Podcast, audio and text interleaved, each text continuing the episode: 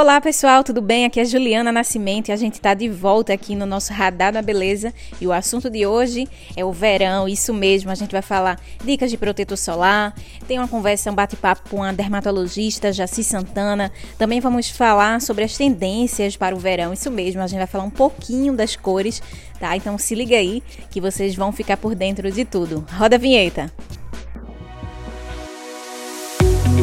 Você vai ouvir Dica Mundo, um podcast do mundo do cabeleireiro.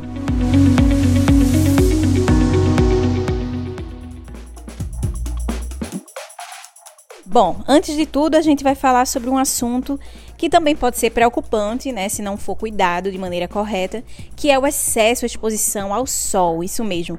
O verão tá para chegar lá no dia 21 de dezembro, né, e aí vai seguir nos próximos três meses. A gente sabe que a gente está numa região de muito sol, de muita praia, piscina. Também é uma época que o, as pessoas estão entrando de férias, né, querem ter descanso.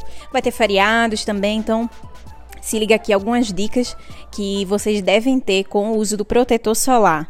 Estamos aqui com a dermatologista Jaci Santana e a gente queria saber primeiro quais são os principais cuidados que as pessoas devem ter com o sol, a exposição ao sol. Primeiro, as medidas de fotoproteção, né? Utilizar chapéu de aba larga, utilizar roupas UVs, ficar sempre à sombra, evitar o sol a partir das 10 horas, que fica mais quente, e usar o protetor solar.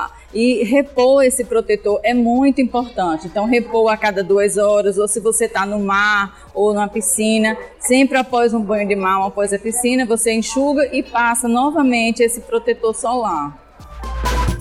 E em relação aos tipos de pele, né? A gente sabe que existem as peles oleosas, as mistas e as secas. Existe alguma diferença de protetor solar para esse tipo de pele ou as pessoas devem usar é, um só para todos os tipos de pele?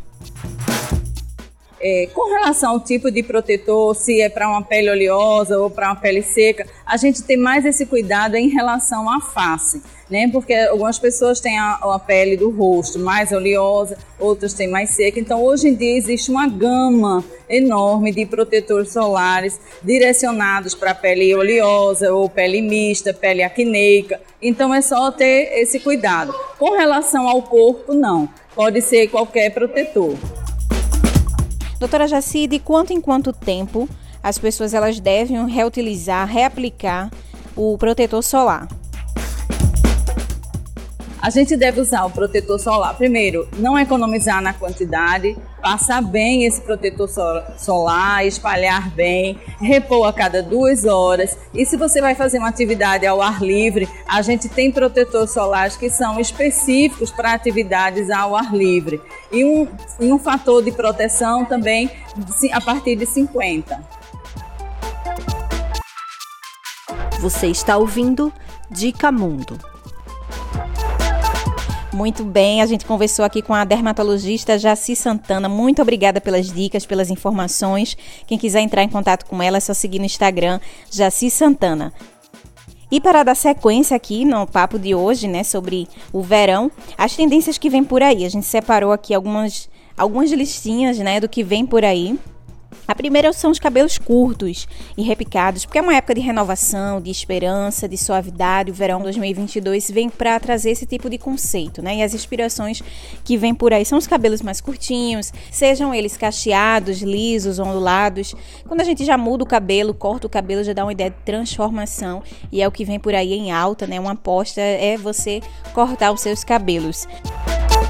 Outra tendência que vem por aí são os cabelos coloridos. É isso mesmo, tá mexendo literalmente com a cabeça das pessoas, dos homens, das mulheres e até das crianças. Mas devem ter muito cuidado com relação às crianças, né?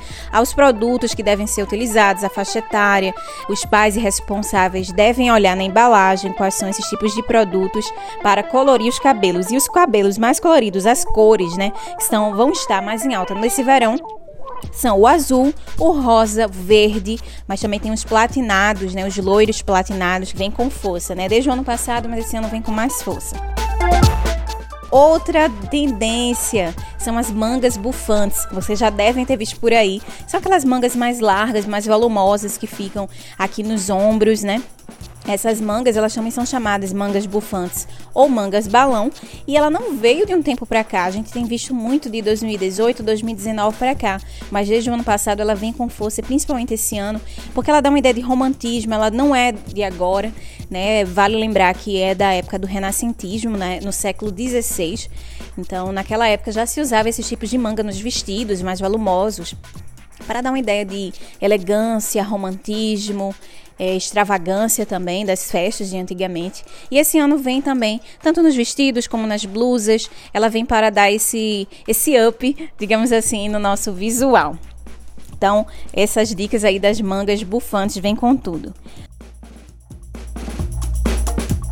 E por último, para fechar, as cores também, a paleta de cores que vem por aí, ela vai da variação entre o azul e verde Tiffany, desde o azul mais royal, azul mais, mais escuro, o nude também, a, a gente já pode ver algumas peças de roupas do rosa antigo ao nude mais fechadinho. Também tem um amarelo, né, gente? Não, a gente não pode deixar de falar do verão sem falar das cores amarelo e laranja, que são as cores quentes também que vem por aí. E aí, gostou das dicas? Fique por dentro de tudo e até o próximo podcast. Um beijão!